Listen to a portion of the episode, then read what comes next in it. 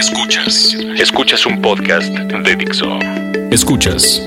¿Dónde ir? ¿Dónde ir? El podcast de la revista ¿Dónde ir? Por Dixo. Dixo. La productora de podcast más importante en habla hispana. Hola amigos de ¿Dónde ir?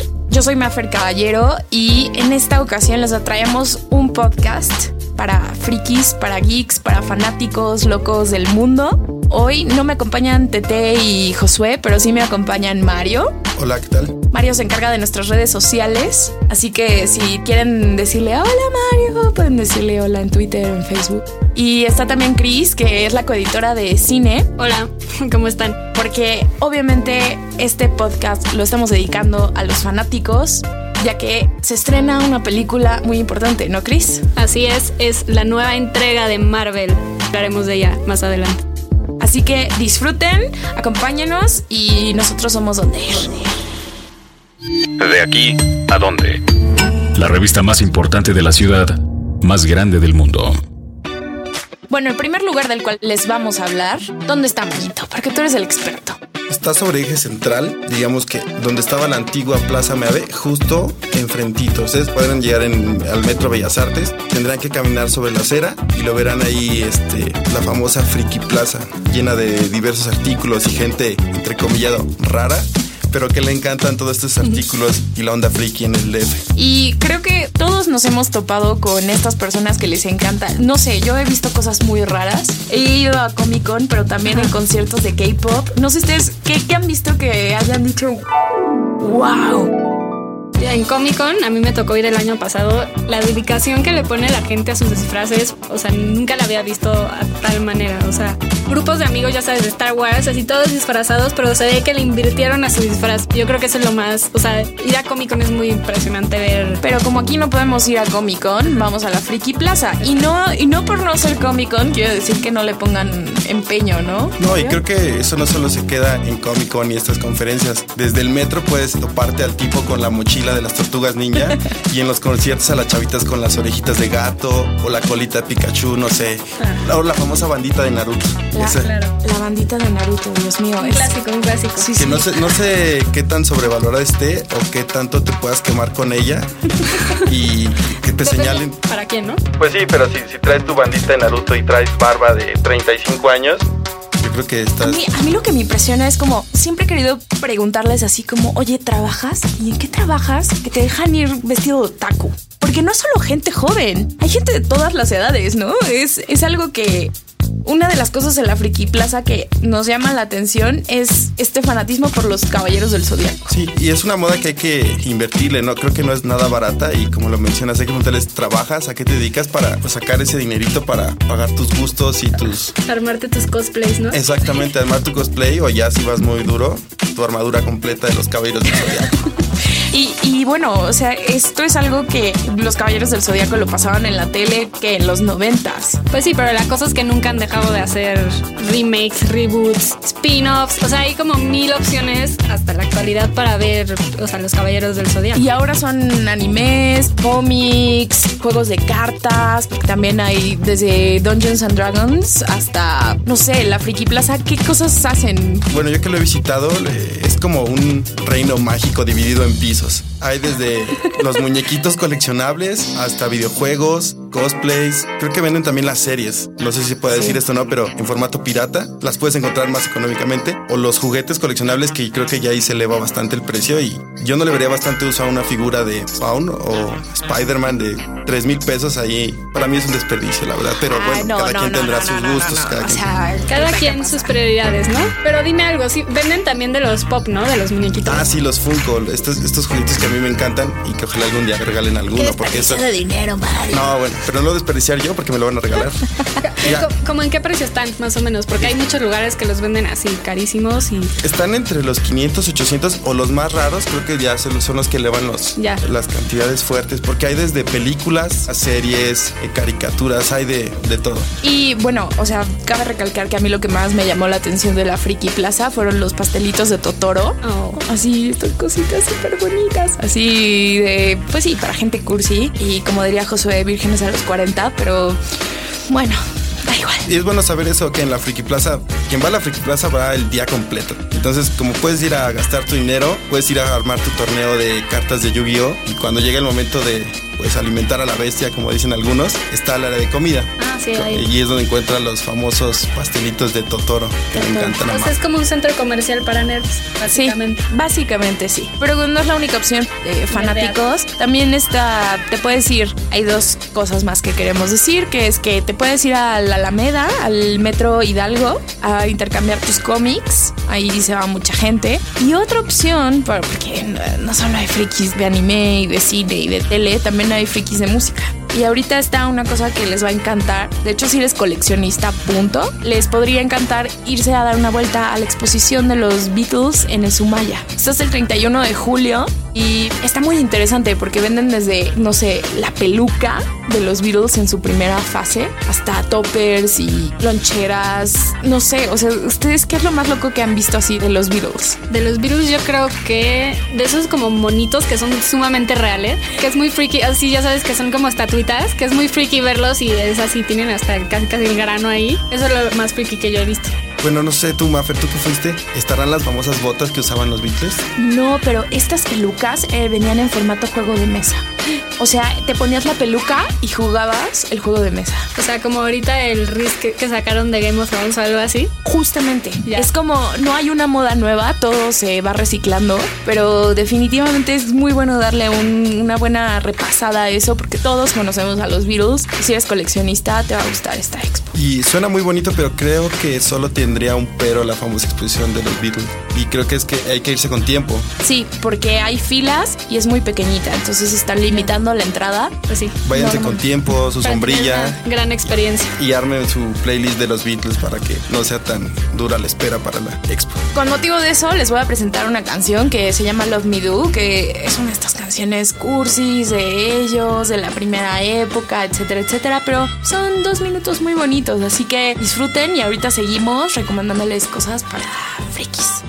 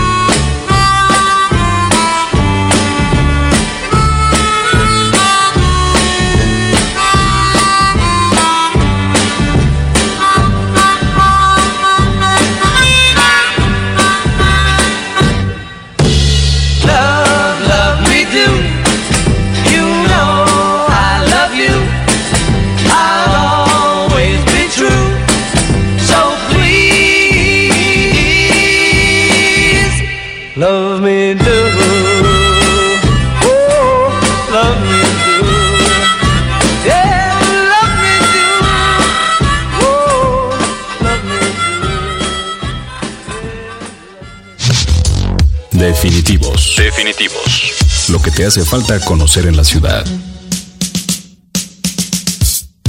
Bueno, eso fue Love Me Do de los Beatles. Y ahora vamos a la comida que comen la gente rara o Yum, aventurera. Yum, yum. Y les vamos a recomendar dos lugares. Uno es un clásico ya de la Roma y es el Mog. Y yo le pregunté a Chris, ¿cuál es tu restaurante favorito en toda la ciudad? Y me respondió, Mog. Pero el Mog viejito, chiquito, que siempre hay cola. No el Mog Mog, porque abrieron después la sucursal como más bonita, pero es diferente el menú y es diferente todo, o sea, la vibra, no sé. ¿Pero qué hay? ¿Qué hay? Ah, ok, es, es como japonés, pero en particular lo que es rico de ahí son los curries. Sí, estoy de Los acuerdo. curries como con noodles y todo eso. Hay mucha variedad. Hay curry amarillo, curry rojo, pero mi favorito es el verde, que es como más cremoso. Y eso es como su especialidad, yo creo, porque es lo que todo el mundo pide. Así que está a las mesas y la mayoría trae ahí su, su curry. A mí lo que me llama la atención de, o sea, los buenos lugares de comida asiática en general, te tienes que guiar un poco por la gente que va. Y, o sea, sí, está lleno de hipsters y todo esto, pero también ves a asiáticos comiendo Sí, en el mog. totalmente. Eso es una buena señal. Señal. ¿A ti te gusta o te da asco? Me, da curiosidad. Y lo que más me da curiosidad es saber si también los famosos frikis de la Friki Plaza visitan estos lugares. ¿Ustedes que los frecuentan? ¿Les toca ver o Eh, solo- a mí, más que en el Mog, me ha tocado en este lugar de ramen que está en Río Tiber 71. Es, es un lugar muy, muy extraño porque tú entras y parece una cocina económica. Ok. Ok, pero en el menú hay muchísimos ramens, así de todos los tipos, porque el ramen es una cosa que comen en Corea, en Japón, en- hasta en. China. Es como oriental. Ajá, pero cada uno tiene su especialidad y ahí, eh, en lugar de ponerte música, hay pantallas. Ok. Entonces tú vas y buscas en YouTube tu canción favorita de K-pop y la puedes escuchar. Como una rocolina ahí improvisada.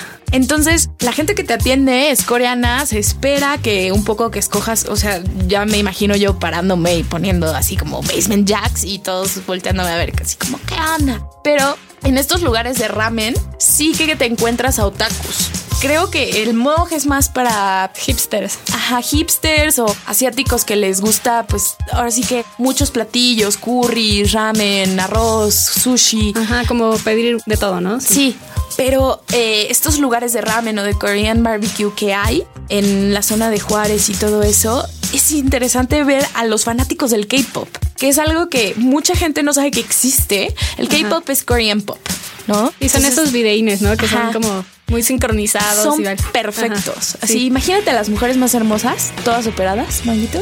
Así, coreanas, Güeras, así güeras. pero así con coreografías increíbles y perfectas, parecen muñecas. Y aquí hay un gran fanatismo por eso. Entonces estás comiendo tu ramen aquí, todos tomando tranquilos y de repente, pum, canción de K-pop y las ves bailar así en las Se pantallas. vuelven locos todos. Sí. Y bueno, me están convenciendo a ir, pero más o menos como en costos, ¿cómo anda la, la onda? El Moxie es un poco más, Más caro, caro. pero eh, yo creo que puedes comer muy bien por abajo de 200 pesos. Definitivo, depende de qué pidas o si vienes en grupo o lo que sea. ¿no? Y si voy disfrazada, ¿no hay descuento o algo así? En el Mog no, Ahí pero, te verían raro, tal vez. ¿Sí, crees? Sí. pero es la Roma, todos van disfrazados de Todos arroz. son raros en el DF. Todos somos raros más bien. Pero el, el, el de ramen es muy barato. Puedes comer bien por 85 pesos. Órale. Y si alguien no lo sabe, el ramen es excelente comida para la cruda. ¿Por qué? Porque son caldos súper concentrados, ya sea de res o de pescado, salado, con tu pasta así al estilo oriental y muchas verduras y cosas raras a veces que ni siquiera Y preguntas. tal vez mucha gente no lo ha probado, pero esta eh, bolita que te ponen Espiral. al centro en- en fo- con una espiral rosa, que por lo general es así, ¿de qué es o de qué va? ¿Qué sabe? Eso es una galletita de pasta de arroz y no tiene realmente un sabor. Pero lo que pasa en Oriente es que les gusta que su comida se vea bonita. No necesariamente apetitosa, no Pero bonita. que se vea bonita. Entonces puedes escoger ese ramen en específico, no recuerdo cómo se llama en este momento, pero es de Corea. Ok. Y en Japón, y, o sea, todo esto va variando. Obviamente todo el mundo conoce esa espiral por los emojis. Y los emojis, Claro. son coreanos. ¿Y de bebidas qué pueden ofrecer referente al... Puedes tomar cerveza eh, coreana o eh, también en el mog está esta bebida que se llama La que es como le- kombucha, como ¿no? una leche. Ajá, la que es como, como Yakult, pero más cool. Yakult. Ajá, es como Yakult. No me acuerdo, el otro día la pedí y se me olvidó el nombre. Pero sí, es como. Tiene, ya sabes, probióticos y toda esa onda saludable para los que les gusta. El té matcha también es muy bueno en el mog. O, por ejemplo, en ambos lugares venden un helado de ajonjolí negro. Eso se me antoja. ¿eh? Y en Moga hay una gran variedad de saques también. Y es, y es bien padre porque te traen como una charolita con mil vasitos y tú escoges tu vasito así. Este. ¿Decides con cuál matarte? Ajá, exacto. Ok. Pero sí es rico también. hay Pero ojo, cuidado, porque los alcoholes asiáticos es como el mezcal, son engañosos. Con respeto. Sí, con respeto. Con respeto, Sí, claro. Pero samurai. Así que su opción de cruda es el ramen en específico, abre todos los días, los domingos está bastante lleno, pero aún así, inclusive tuvieron oferta en el Buen Fin. Yo llevé a un amigo en el Buen Fin y era un 2 por 1 en ramen. Órale. Entonces Está fue bueno como esto es lo mejor del mundo. Y si estás crudo y estás por Es la salvación. por el Ángel de la Independencia y enfrente hay un súper en donde venden cosas japonesas. Que personalmente yo soy fan de los pokis. Ustedes no sé qué les guste eso, de eso. ¿Han probado los dulces estos que parecen fresitas? Ajá, eso sí. japoneses. Sí, sí, los he probado. Son ricos. Sí. Sí, a mí me gusta más como la onda así agridulzona, que igual y es un poco bastardizada, pero me gusta esa onda. Pues dense una vuelta, ya sea al mog si quieren tomar y comer muy acá nice, o al ramen si quieren crudear y, y disfrutar de A disfrutar de la moda oriental en el Distrito Federal. Así es. Ahora nos vamos a ir con una canción que es de Soundgarden, se llama Lift to Rise y salió en el soundtrack de los Avengers en el 2012. O sea, uh, y fue el regreso de Soundgarden al estudio, así que me encanta esta canción. Y eso es porque vamos a regresar con el estreno que nos toca esta semana en el cine. Esto es Lift to Rise de Soundgarden.